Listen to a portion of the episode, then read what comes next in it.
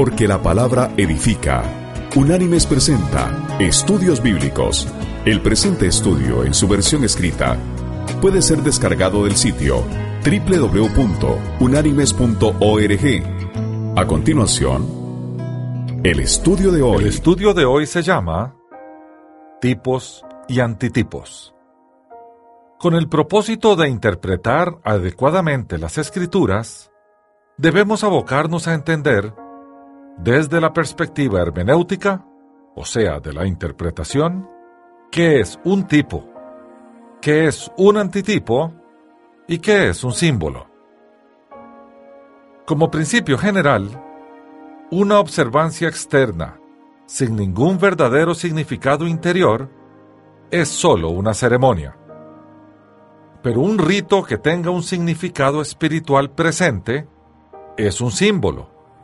Y si además señala también una realidad futura, comunicando al mismo tiempo, por anticipación, la bendición que debe aún aparecer, esto es un tipo. Esta definición la tomamos de Alfred Edersheim. Podríamos entonces definir un tipo como el establecimiento de conexiones históricas entre determinados hechos, personas o cosas del Antiguo Testamento y hechos, personas o cosas semejantes del Nuevo Testamento. Y un antitipo lo podemos definir como los hechos, personas o cosas del Nuevo Testamento que tienen su tipo en el Antiguo Testamento. Las conexiones entre el Antiguo y el Nuevo Testamento no se efectúan arbitrariamente o a capricho del intérprete. Estas conexiones corresponden al desarrollo de la revelación progresiva y tienen su fundamento en Dios mismo, quien dispuso los elementos típicos del Antiguo Testamento, de modo que entrañan y prefiguran las realidades que se manifiestan en la época del Nuevo Testamento. Dios configuró lo que en el Antiguo Testamento era un tipo y lo que en el Nuevo Testamento es un antitipo. Por ello el intérprete no puede asignarlos a su gusto. La escritura tiene que establecer la conexión. O serían tipos y antitipos apócrifos. El tipo normalmente tiene su configuración y su explicación en el Nuevo Testamento un símbolo no los tiene. Solo hay una relación o un parecido. La palabra griega para tipo es tipos, con Z al final. Algunos lo transliteran como tipos, con Y. Esta es la palabra que aparece en el Nuevo Testamento para tipo. En las traducciones bíblicas al español, a veces aparece la palabra figura o la palabra ejemplo en lugar de tipo. Lo más correcto sería traducirla como tipo para que no haya confusión con lo que es un símbolo. Pero se traduce como figura porque tipo en español no se usa mucho. Algunos pasajes donde aparece la palabra tipo son la carta de Pablo a los filipenses en el capítulo 3 versículo 17 que dice, Hermanos, Sed imitadores de mí, y mirad a los que así se conducen según el ejemplo que tenéis en nosotros. Allí ejemplo, la palabra griega que está es tipos. Otro texto que tenemos es la primera carta enviada por Pablo a los tesalonicenses. Allí en el capítulo 1, en el versículo 7, el apóstol dice, De esta manera habéis sido ejemplo. Ahí es donde se usa la palabra tipos a todos los creyentes de Macedonia y de Acaya.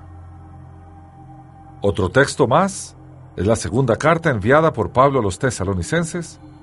Allí en el capítulo 3, versículo 9, el apóstol escribió, No porque no tuviéramos derecho, sino para daros nosotros mismos un ejemplo. Allí está la palabra tipo, que podéis imitar. Y en la carta enviada por Pablo a los romanos, en el capítulo 5, versículo 14, el apóstol escribe, No obstante, reinó la muerte desde Adán hasta Moisés, aun en los que no pecaron a la manera de la transgresión de Adán, el cual es figura, ahí está la palabra tipos, del que había de venir. Bien, analicemos ahora las características esenciales de un tipo. Tanto el tipo como el antitipo son realidades históricas que se corresponden.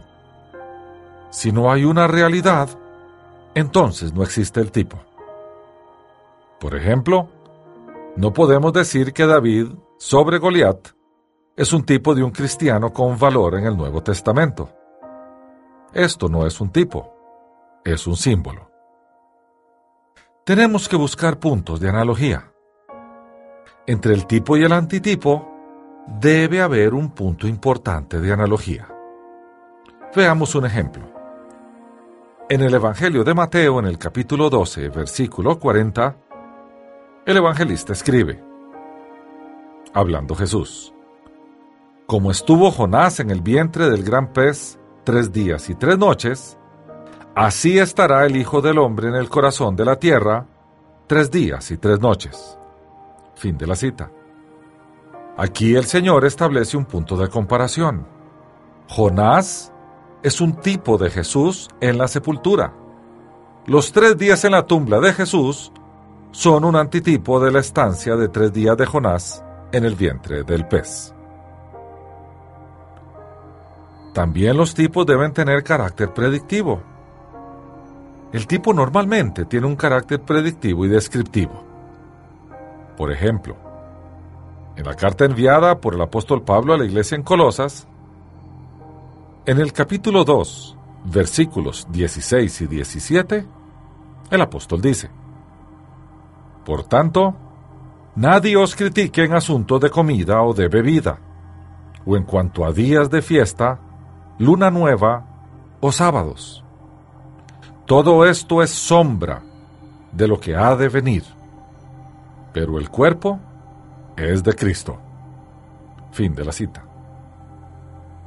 Sombra de lo que ha de venir, ahora se entiende y está claro.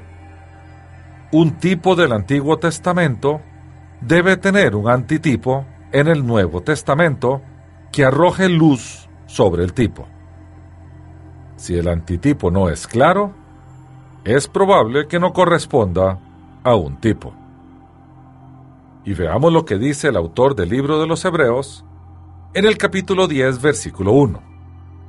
Y dice así, la ley, teniendo la sombra de los bienes venideros, no la imagen misma de las cosas, nunca puede, por los mismos sacrificios que se ofrecen continuamente cada año, hacer perfectos a los que se acercan. Fin de la cita. Aquí, sombra de los bienes venideros. Nos dice que la ley con sacrificios es una sombra que en el Nuevo Testamento se aclara.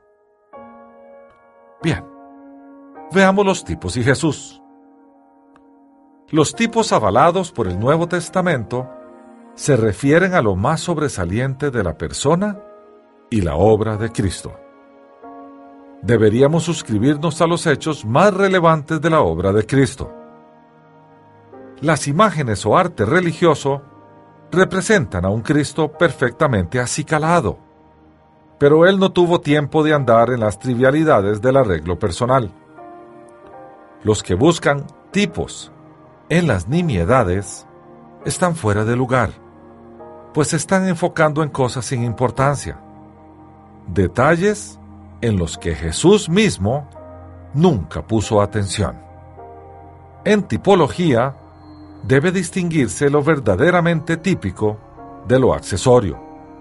Un automóvil es conformado por todos sus accesorios. Las partes son parte del auto mismo. Ninguna por sí misma es el auto. Si un objeto es un conjunto, entonces es un tipo y no tenemos que estarle dando a cada parte del tipo su propia entidad tipológica. Por ejemplo, el tabernáculo, el arca del pacto, el templo. Cada uno era un todo y como tal es un tipo, pero no las medidas del terreno ni el material del que estaban hechos. El tipo es determinado por Dios mismo. No es la fantasía humana, ni el capricho del intérprete, ni la arbitrariedad de interpretación lo que señala algo como tipo y antitipo. Es Dios mismo quien lo diseñó así. Como ejemplo, vemos el carácter tipológico de la Pascua israelita con el sacrificio de Jesús y la instauración de la Cena del Señor. Y leamos del Evangelio de Lucas, allí en el capítulo 22, desde el versículo 14 hasta el 20. ¿Qué dice?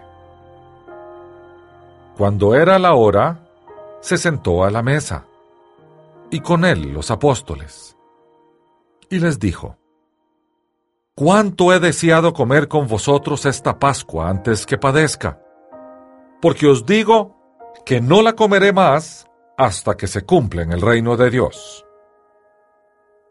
Tomando la copa, dio gracias y dijo, Tomad esto y repartidlo entre vosotros, porque os digo que no beberé más del fruto de la vid hasta que el reino de Dios venga. También tomó el pan y dio gracias, y lo partió y les dio diciendo, Esto es mi cuerpo, que por vosotros es dado. Haced esto en memoria de mí. De igual manera, después de haber cenado, tomó la copa diciendo, Esta copa es el nuevo pacto en mi sangre, que por vosotros se derrama. Fin de la cita. No está bien referirse a un tipo como un símbolo, puesto que pierde su razón de ser y la estrecha relación que hay entre el tipo y su antitipo. El problema, más que nada, se descubre en el momento de hacer la aplicación. Una interpretación equivocada, comprensiblemente, lleva a una aplicación equivocada. Es a partir de interpretaciones equivocadas que se han formado sectas y religiones a lo largo de la historia. Analicemos ahora en este estudio las clases de tipos que tenemos. En primera instancia, los tipos personales. Estos, obviamente, se refieren a las personas. Algunos de ellos son, veamos el primero, Adán como cabeza y representante de la humanidad. Varias veces, él prefiguró a Cristo. Y esto dice el apóstol Pablo a la iglesia en Roma en el capítulo 5, versículo 14. Y dice así el apóstol. No obstante, reinó la muerte desde Adán hasta Moisés. Aún en los que no pecaron a la manera de la transgresión de Adán, el cual es figura del que había de venir. Fin de la cita. En la misma carta, mismo capítulo, solo que el versículo 19, el apóstol dice, Así como por la desobediencia de un hombre, muchos fueron constituidos pecadores, así también por la obediencia de uno, muchos serán constituidos justos. Fin de la cita. Y a la iglesia en Corinto, en la primera carta que el apóstol Pablo les envió, en el capítulo 15, versículo 45 dice, Así también está escrito, fue hecho el primer hombre, Adán, alma viviente, el postrer Adán, espíritu que da vida. Fin de la cita. El segundo tipo personal que vamos a ver es Abraham. Como creyente, es un tipo de todos los creyentes justificados por la fe. Y dice el primer libro de la Biblia, el Génesis, en el capítulo 15, versículo 6, lo siguiente. Abraham creyó a Jehová y le fue contada por justicia. Fin de la cita. El apóstol Pablo, en la carta enviada a la iglesia en Roma, En el capítulo 4, versículo 3 dice, Pues ¿qué dice la escritura? Creyó Abraham a Dios y le fue contado por justicia. Fin de la cita. Y en la misma carta, en el capítulo 4, desde el versículo 20 hasta el 25, el apóstol Pablo amplía el concepto y dice, Tampoco dudó, por incredulidad, de la promesa de Dios, sino que se fortaleció por la fe, dando gloria a Dios, plenamente convencido de que era también poderoso para hacer todo lo que había prometido. Por eso, también su fe le fue contada por justicia. Pero no solo con respecto a él se escribió que la fe fue contada, sino también con respecto a nosotros, a quienes igualmente ha de ser contada, es decir, a los que creemos en aquel que levantó de los muertos a Jesús, Señor nuestro, el cual fue entregado por nuestras transgresiones y resucitado para nuestra justificación. Fin de la cita. El tercer tipo en personas que vamos a analizar es Melquisedec. Él es el tipo de Cristo al ser puente o facilitador, sacerdote, entre Dios y los hombres. En ese tiempo no había templo ni sacrificios sustitutivos. Entonces, ¿cómo podía haber un sumo sacerdote? Solamente para establecer el tipo en Melquisedec y el antitipo en Jesús. Y veamos cómo lo explica el autor del libro de los Hebreos. Allí en el capítulo 7, desde el versículo 1 hasta el versículo 3, él afirma, Este Melquisedec, rey de Salem, sacerdote del Dios Altísimo, salió a recibir a Abraham, que volvía de la derrota de los reyes, y lo bendijo. A él asimismo dio Abraham los diezmos de todo. Melquisedec significa primeramente rey de justicia y también rey de Salem, esto es, rey de paz. Nada se sabe de su padre, ni de su madre, ni de sus antepasados, ni tampoco del principio y fin de su vida. Y así, a semejanza del Hijo de Dios, permanece sacerdote para siempre. Fin de la cita. El cuarto personaje que vamos a analizar como tipo es Moisés. Y lo vamos a ver como tipo de Jesús. Primero, analicemos a Moisés por su fidelidad con la casa de Dios. Y regresamos al libro de los Hebreos, en el capítulo 3, versículos del 2 al 6, donde su autor consigna lo siguiente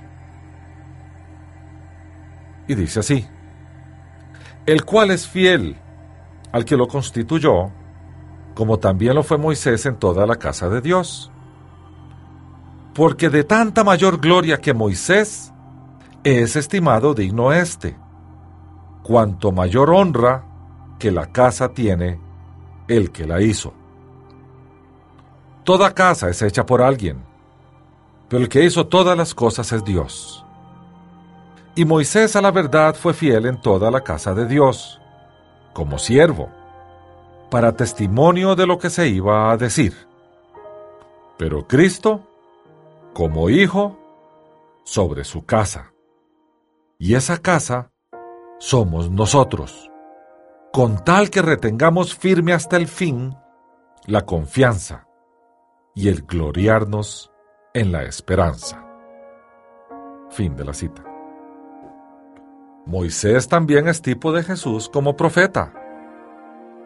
Dice el quinto libro de la Biblia, el Deuteronomio, en el capítulo 18, versículo 15 lo siguiente. Un profeta como yo te levantará Jehová tu Dios de en medio de ti, de tus hermanos. A él oiréis. Fin de la cita. Su cumplimiento lo leemos en el libro de los Hechos de los Apóstoles, en el capítulo 3, versículo 22, que dice, Pues Moisés dijo a los padres, El Señor vuestro Dios os levantará profeta de entre vuestros hermanos como a mí. A él oiréis en todas las cosas que os hable. Fin de la cita. Aquí Lucas estaba consignando en el libro de los Hechos de los Apóstoles que el profeta que se le había dado como tipo en el libro de Deuteronomio fue Jesús en la Palestina de entonces. El siguiente tipo en términos de persona que vamos a ver son Agar y Sara. Ellas eran tipos de la esclavitud de la ley y la libertad de la gracia. Recordemos que Abraham tuvo un hijo con Agar la egipcia y tuvo un hijo con Sara, quien fue Isaac, y de él vino el pueblo de Israel. Leamos lo que dice el apóstol Pablo a los Gálatas en la carta que le envía en el capítulo 4, versículos del 21 al 31, sobre Agar y sobre Sara. Y dice así. Decidme, los que queréis estar bajo la ley. ¿No habéis oído la ley? Pues está escrito que Abraham tuvo dos hijos, uno de la esclava y el otro de la libre. Pero el de la esclava nació según la carne, pero el de la libre en virtud de la promesa. Lo cual es una alegoría, pues estas mujeres son los dos pactos. El uno proviene del monte Sinaí, el cual da hijos para esclavitud. Este es Agar, pues Agar es el monte Sinaí en Arabia, y corresponde a la Jerusalén actual, ya que ésta con sus hijos están en esclavitud. Pero la Jerusalén de arriba, la cual es madre de todos nosotros, es libre, pues está escrito, Regocíjate, estéril, tú que no has dado a luz. Grita de júbilo y clama, tú que no tienes dolores de parto, porque más son los hijos de la abandonada que los de la que tiene marido. Así que, hermanos, nosotros como Isaac somos hijos de la promesa. Pero como entonces el que había nacido según la carne perseguía al que había nacido según el Espíritu, así también ahora. Pero ¿qué dice la Escritura? Echa fuera a la esclava y a su hijo, porque no heredará el hijo de la esclava como el hijo de la libre. De manera, hermanos, que no somos hijos de la esclava, sino de la libre. Fin de la cita. El tercer ejemplo que vamos a analizar de tipos en personas es Jesús y el sumo sacerdote. El día del perdón, o Yom Kippur, el sumo sacerdote se vestía pomposamente con el peto y sus doce joyas que representaban a las doce tribus de Israel, y se acercaba al templo para hacer sacrificio a favor de todo el pueblo. Una vez que estaba allí, se cambiaba su traje por uno más sencillo, hecho de lino blanco y resplandeciente sin mancha. Realizaba el sacrificio de perdón así y luego ya finalizado, se vestía de pompa otra vez. Esto es claramente tipológico de Jesús, quien siendo igual a Dios, con pompa, se hizo siervo, se desprendió de su realeza para realizar el sacrificio santo y perfecto, sin mancha, y luego regresó a su majestad. Analicemos los textos que nos ayudan a llegar a estas conclusiones. Primero vamos al libro de Levítico, allá en la Torá. En el capítulo 16, versículo 4, se habla de la vestidura del sumo sacerdote el día del perdón. Y dice, se vestirá con la túnica santa de lino, se pondrá los calzoncillos de lino, se ceñirá el cinto de lino, y con la mitra de lino se cubrirá. Estas son las santas vestiduras. Fin de la cita. El autor del libro de los Hebreos En el capítulo 4, versículo 14, nos asocia el sumo sacerdote con Jesús. Y dice así, Por tanto, teniendo un gran sumo sacerdote que traspasó los cielos, Jesús el Hijo de Dios, retengamos nuestra profesión. Fin de la cita. Y tal vez en el texto más explicativo del hecho de que Jesús era Dios con pompa, se deshizo de toda su pompa, hizo el sacrificio perfecto y sin mancha, y después regresó a su posición de majestad, lo tenemos en la carta enviada por el apóstol Pablo a la iglesia en Filipos. Allí en el capítulo 2, el apóstol consigna desde el versículo 5 hasta el versículo 11 lo que se ha llamado el canto del siervo. Y dice así, Haya pues en vosotros este sentir que hubo también en Cristo Jesús. Él, siendo en forma de Dios, no estimó el ser igual a Dios como cosa que aferrarse, sino que se despojó a sí mismo, tomó la forma de siervo y se hizo semejante a los hombres. Más aún, hallándose en la condición de hombre, se humilló a sí mismo, haciéndose obediente hasta la muerte y muerte de cruz. Por eso Dios también lo exaltó sobre todas las cosas y le dio un nombre que es sobre todo nombre, para que en el nombre de Jesús se doble toda rodilla de los que están en los cielos, en la tierra y debajo de la tierra, y toda lengua confiese que Jesucristo es el Señor, para gloria de Dios Padre. Fin de la cita. Bien, analicemos ahora los tipos materiales. Estos son objetos preciados que tienen un significado trascendente. El primero de ellos que vamos a analizar es el tabernáculo. Con todos sus utensilios y objetos dedicados al culto, es decir, como un todo, es el tabernáculo mencionado como un tipo del cielo. Pues si en el cielo todo es santo, y en la tierra todo lo que se consagra a Dios, también es santo. Esto nos lo explica el autor del libro de los Hebreos en el capítulo 10, versículos del 12 al 24. ¿Qué leemos? Pero Cristo, habiendo ofrecido una vez para siempre un solo sacrificio por los pecados, se ha sentado a la diestra de Dios. Allí estará esperando hasta que sus enemigos sean puestos por estrado de sus pies.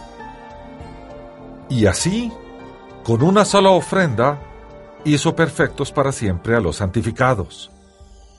El Espíritu Santo nos atestigua lo mismo, porque después de haber dicho, Este es el pacto que haré con ellos después de aquellos días, dice el Señor, pondré mis leyes en sus corazones y en sus mentes las escribiré. Añade, y nunca más me acordaré de sus pecados y transgresiones, pues donde hay remisión de estos, no hay más ofrenda por el pecado. Así que, hermanos, tenemos libertad para entrar en el lugar santísimo por la sangre de Jesucristo, por el camino nuevo y vivo que Él nos abrió a través del velo, esto es, de su carne. También tenemos un gran sacerdote sobre la casa de Dios. Acerquémonos, pues, con corazón sincero, en plena certidumbre de fe, purificados los corazones de mala conciencia y lavados los cuerpos con agua pura.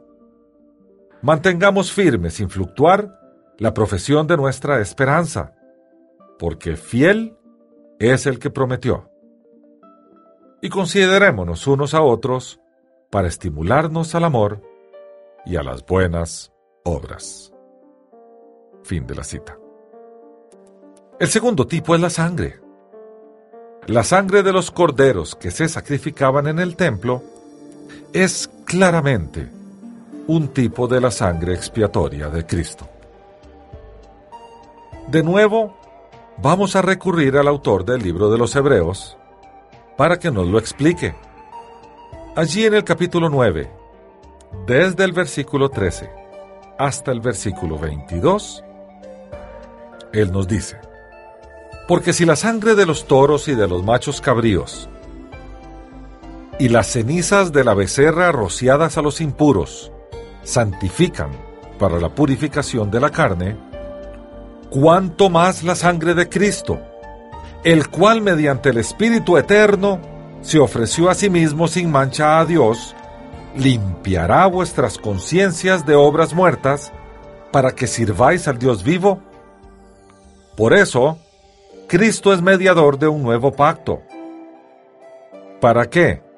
Interviniendo muerte para la remisión de los pecados cometidos bajo el primer pacto, los llamados reciban la promesa de la herencia eterna. Pues donde hay testamento, es necesario que conste la muerte del testador, porque el testamento con la muerte se confirma, pues no es válido entre tanto que el testador vive. De donde ni aún el primer pacto fue instituido sin sangre, porque habiendo anunciado Moisés todos los mandamientos de la ley a todo el pueblo, tomó la sangre de los becerros y de los machos cabríos, con agua, lana escarlata e hisopo, y roció el mismo libro, y también a todo el pueblo, diciendo, Esta es la sangre del pacto que Dios os ha mandado. Además de esto, roció también con la sangre el tabernáculo y todos los vasos del ministerio. Y según la ley, casi todo es purificado con sangre, y sin derramamiento de sangre no hay remisión. Fin de la cita. Analicemos ahora como tipo el maná. Jesús mismo lo dice, que Él es el alimento. Y en el Evangelio de Juan se consigna esto, en el capítulo 6, versículos del 32 al 35 cuando el mismo Señor nos explica. Y dice así el texto. Y Jesús les dijo, De cierto, de cierto os digo, Moisés no os dio el pan del cielo, pero mi Padre os da el verdadero pan del cielo, porque el pan de Dios es aquel que descendió del cielo y da vida al mundo. Le dijeron, Señor, danos siempre este pan. Jesús le respondió, Yo soy el pan de vida. El que a mí viene nunca tendrá hambre, y el que en mí cree no tendrá sed jamás. Fin de la cita. Analicemos ahora los tipos institucionales. Las cosas que se instituyeron por Dios. En primera instancia, tenemos el Shabbat o el sábado. Y este es un tipo del descanso eterno de los creyentes. Leamos en el Salmo 95 los versículos 10 y 11, donde el salmista dice, Cuarenta años estuve disgustado con la nación y dije, es pueblo que divaga de corazón y no han conocido mis caminos.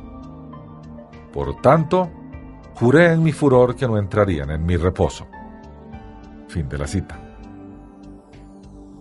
En el Nuevo Testamento, el autor del libro de los Hebreos, en el capítulo 4, versículos del 1 al 4, dice lo siguiente. Temamos pues, no sea que permaneciendo aún la promesa de entrar a su reposo, alguno de vosotros parezca no haberlo alcanzado también a nosotros se nos ha anunciado la buena nueva como a ellos. A ellos de nada les sirvió haber oído la palabra, por no ir acompañada de fe en los que la oyeron. Pero los que hemos creído, entramos en el reposo de la manera que dijo. Por tanto juré en mi ira que no entrarían en mi reposo, aunque las obras suyas estaban acabadas desde la fundación del mundo pues en cierto lugar dijo así del séptimo día, y reposó Dios de todas sus obras en el séptimo día. nuevamente dice, no entrarán en mi reposo. Por lo tanto, puesto que falta que algunos entren en él, y aquellos a quienes primero se les anunció la buena nueva no entraron por causa de la desobediencia. Fin de la cita. Hay algunos acontecimientos que también son típicos. Estos son aquellos que sobresalen en el Antiguo Testamento. Y veamos algunos de ellos. El tal vez más importante y más evidente es el Éxodo y la ley. Ambos tienen su antitipo en la liberación del pecado. Algunos aquí amplían el acontecimiento al decir que los egipcios son un tipo del mundo. La Biblia solo habla del éxodo. Los egipcios sí simbolizan al mundo, pero no son un tipo. Lo que sí es cierto es que la esclavitud en Egipto es un tipo de la esclavitud del pecado.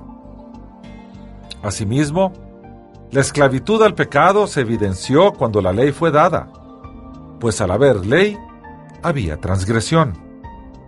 Al hacerse esclavos de la desobediencia a la ley, se hicieron esclavos del pecado.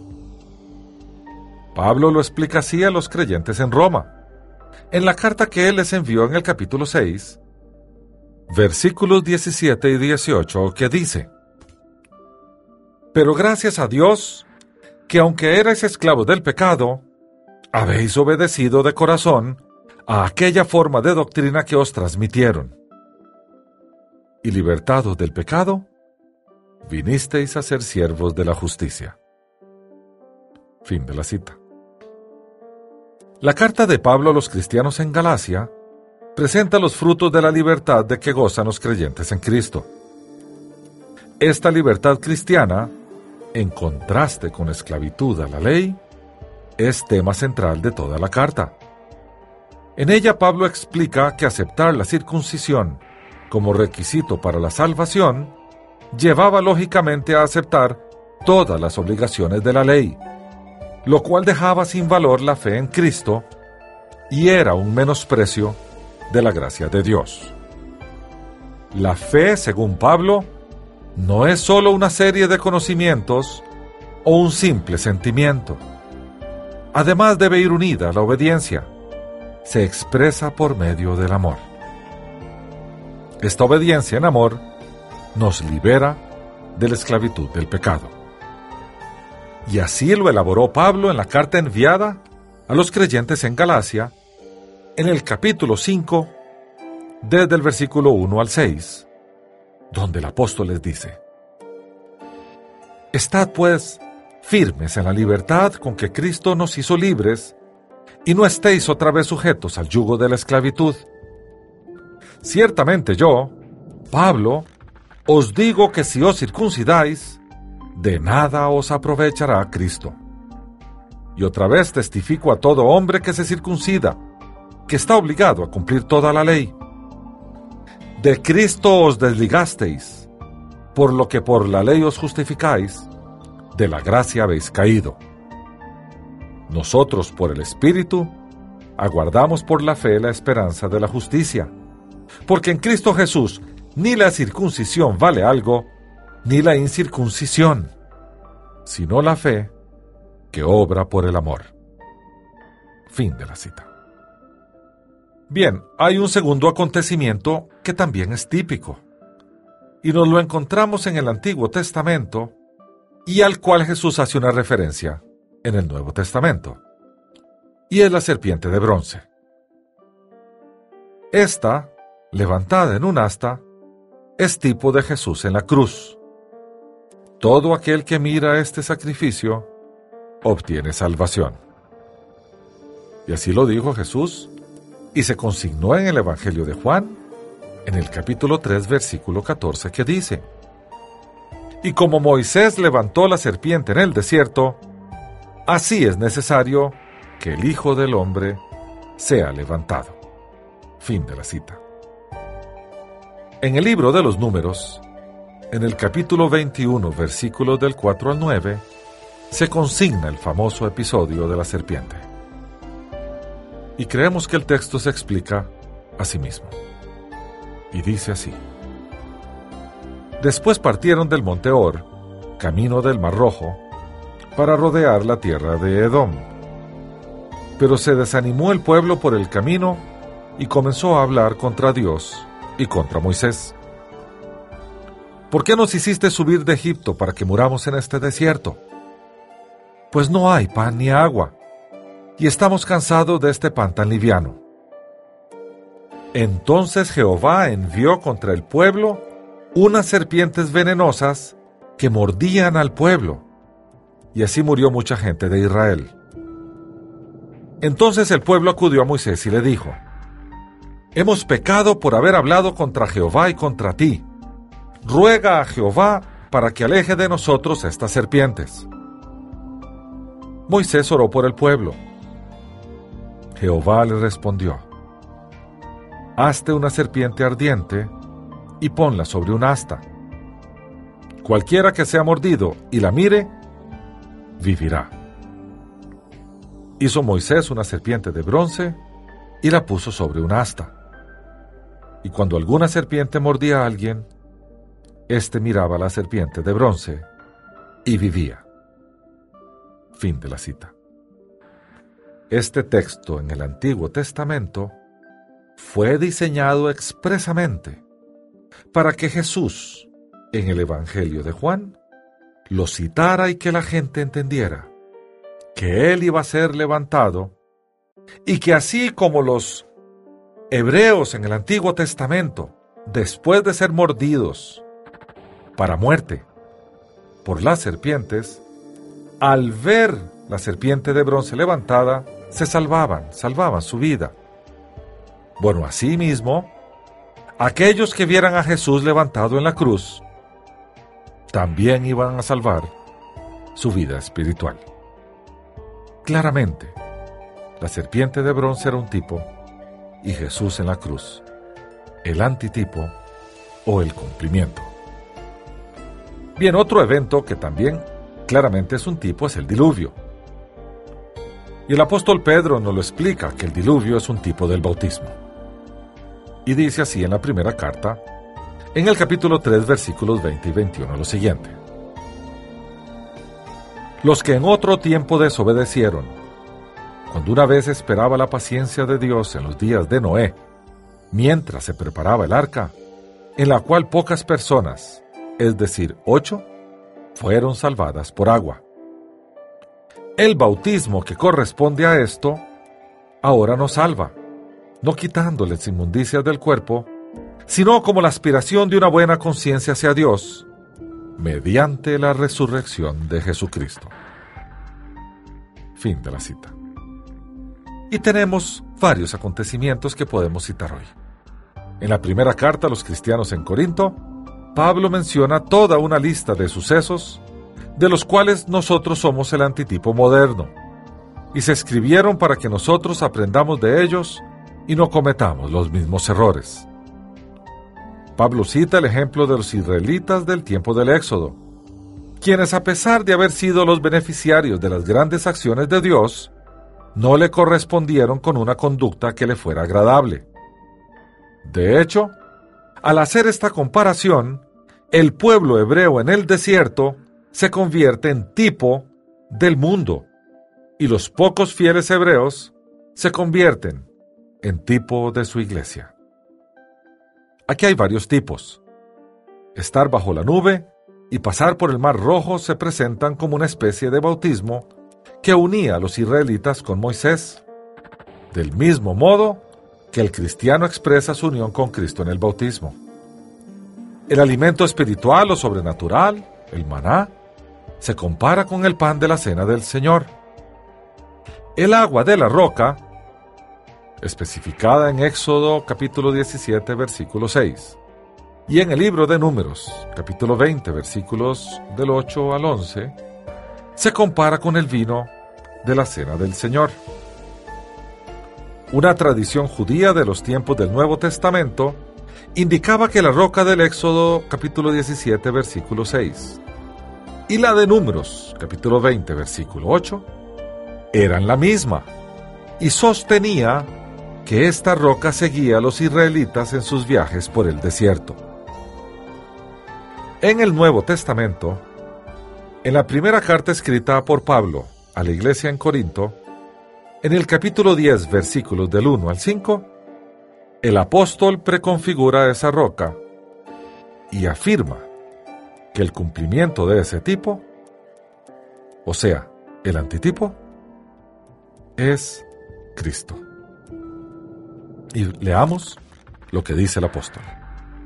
No quiero, hermanos, que ignoréis que nuestros padres estuvieron todos bajo la nube y todos pasaron el mar, que todos en unión con Moisés fueron bautizados en la nube y en el mar. Todos comieron el mismo alimento espiritual y todos bebieron la misma bebida espiritual, porque bebían de la roca espiritual que los seguía. Esa roca era Cristo. Pero de la mayoría de ellos no se agradó Dios, por lo cual quedaron tendidos en el desierto. Fin de la cita. Las fiestas judías son tipos de Jesús, de su primera venida, de su segunda venida y de la venida del Espíritu Santo. Desde tempranos tiempos, estos festivales llegaron a ser asociados con eventos claves en la memoria histórica de Israel. En términos generales, las fiestas son, primero, el Pesaj o la Pascua. Celebra la liberación de la esclavitud de Egipto. Jesús es el antitipo del Cordero Pascual, porque a través de su sangre sobre un madero, el pueblo se libra de la esclavitud del pecado. La palabra Pesach quiere decir pasar por alto, en hebreo. Así como el ángel de la muerte pasó por alto las casas hebreas, pintadas con la sangre del cordero, Dios pasa por alto nuestro pecado al estar nosotros salvos con la sangre de nuestro cordero pascual, de Jesús. La segunda fiesta es la Hag Hamatzah, o la fiesta de los panes sin levadura esta fiesta se celebra inmediatamente después del Pesaj o la Pascua. El Hajamatzah, o panes sin levadura, significa que es necesario sacar la levadura, o sea, el hongo contaminante, del pecado de nuestra casa, de nuestra familia, de nuestras vidas. La Iglesia de Jesús también trabaja fuertemente para sacar el pecado, o sea, la contaminación, de nosotros. La tercera fiesta se denomina el Yom Habikurim y es la fiesta de las primicias. Conocido en hebreo como Yom Habikurim, la fiesta de las primicias celebra y reconoce la mano de Dios de bendición y provisión sobre su pueblo. Se entregaban los primeros frutos y animales de la manada. Jesús es nuestra primicia, el primero de muchos que habían de ser salvos. La primicia tiene como significado que el primero santifica al resto.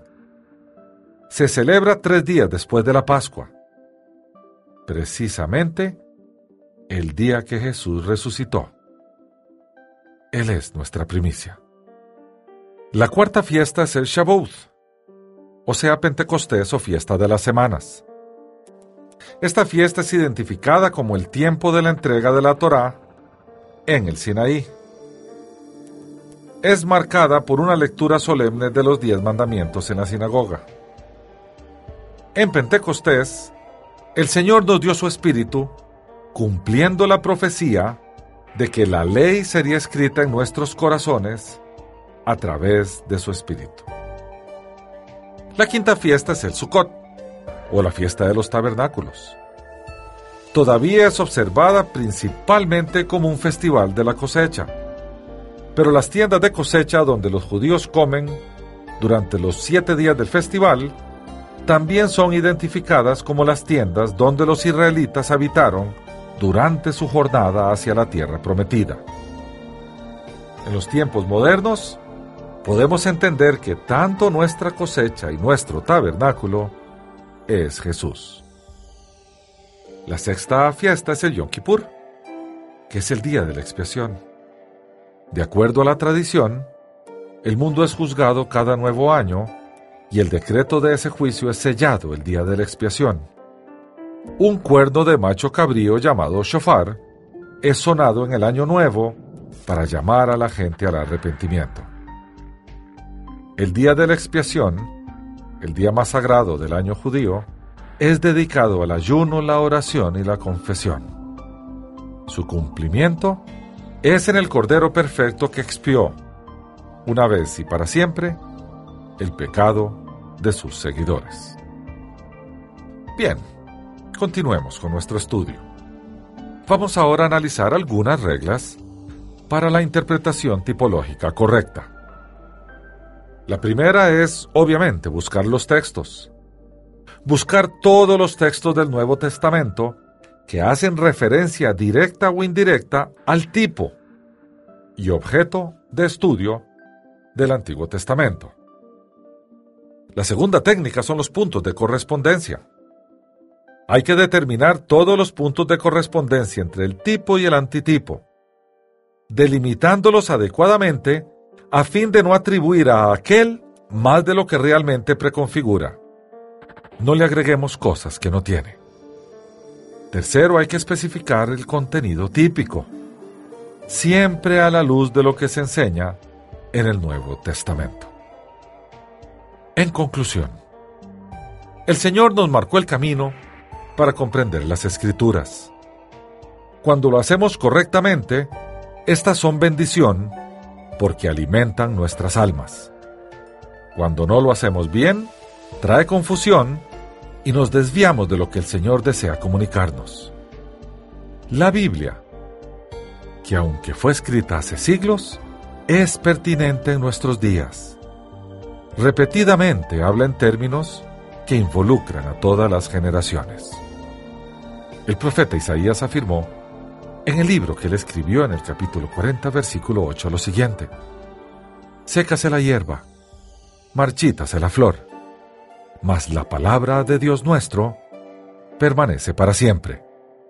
Y luego, en el Evangelio de Mateo capítulo 24, versículo 35, el Señor afirmó, El cielo y la tierra pasarán, pero mis palabras no pasarán. Hasta aquí el estudio de hoy.